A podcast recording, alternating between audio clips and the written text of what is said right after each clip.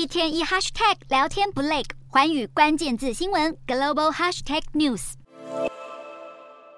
日本排放核处理水后饱受国内外压力，尤其中国大动作全面禁止日本水产。就在日本政府为了洗刷核处理水污名，忙得焦头烂额时，农林水产大臣却语出惊人。这段时间，日本政府不断强调核处理水安全无虞，更不是什么污染水，没想到却被自家官员打了一巴掌，让首相岸田文雄相当震怒。面对政府内部炮声隆隆，野村在失言后四小时火速召开记者会道歉。野村也表示让福岛民众感到不舒服，深感抱歉。不过，作为农林水产大臣，在日本渔业因为中国进口限制，生意大受影响之际，这样失言恐怕只会再次伤害渔民。另一方面，岸田持续为日本渔业奔走。三十一日，他来到东京丰洲鱼市场，身体力行证明日本海鲜好吃又安全，也来了解当前渔民的困境。岸田表示，为了缓解中国禁令的冲击，将会协助渔民开拓新通路。日前，日本政府也设置了大约一百七十亿台币的基金，用来开发加工设施和冷冻保存设备。核处理水后续的经济冲击，还有的日本政府忙。